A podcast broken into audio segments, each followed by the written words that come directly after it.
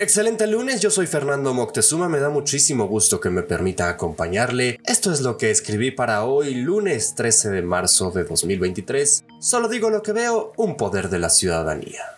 Sin lugar a dudas, la reforma más trascendente del año en curso es la ya supermentada reforma electoral, dejando de lado lo que ya sabemos que sucedió en el Poder Legislativo, donde primero fue discutida y luego rechazada la reforma constitucional en materia electoral y que, sabiendo que sería desechada, llegó el famoso Plan B.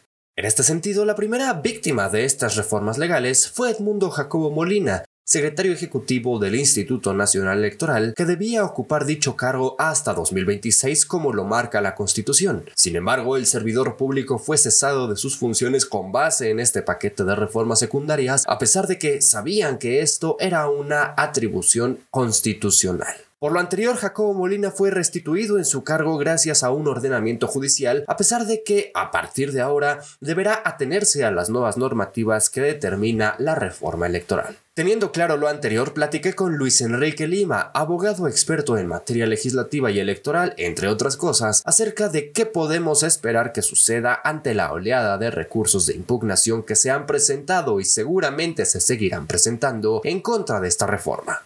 En este sentido, Lima destacó que la ciudadanía cuenta con tres vías a fin de presentar sus inconformidades por la entrada en vigor de estas normativas, como el amparo, la controversia constitucional y las acciones de inconstitucionalidad. Una vez que el Poder Judicial determine que ha recibido suficientes recursos de impugnación en contra de una misma materia, en este caso la reforma electoral, puede optar por la medida de acumulación que, en resumen, se trata de dar la misma sentencia para todas las impugnaciones presentadas en torno a la misma queja. Al respecto, Lima recordó la serie de conferencias que Lorenzo Córdoba, aún en su calidad de consejero presidente del INE, dio tanto en el Instituto de Investigaciones Jurídicas como en la Facultad de Derecho de la UNAM, donde apuntó que la propia ciudadanía puede presentar sus amparos, aunque sea indirecto, en contra de las leyes aprobadas de este Plan B, donde cualquier ciudadana o ciudadano se puede amparar de manera unipersonal contra la vulneración, por ejemplo, de sus datos personales en posesión del INE.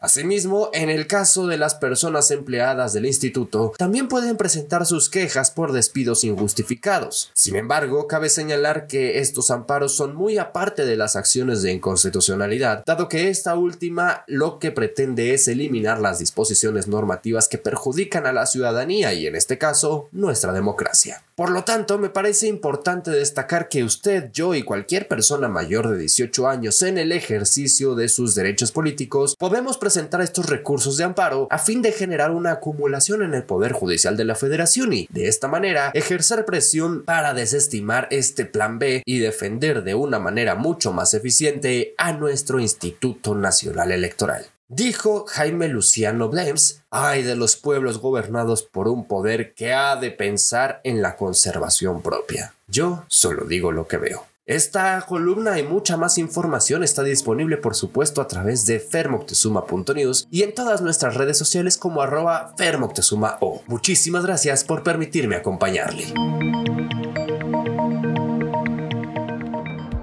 Si te gustó este episodio, considera suscribirte en la plataforma donde me estés escuchando, compártelo en tus redes sociales y mencióname como arroba fermoctezuma o. Muchas gracias por permitirme acompañarte.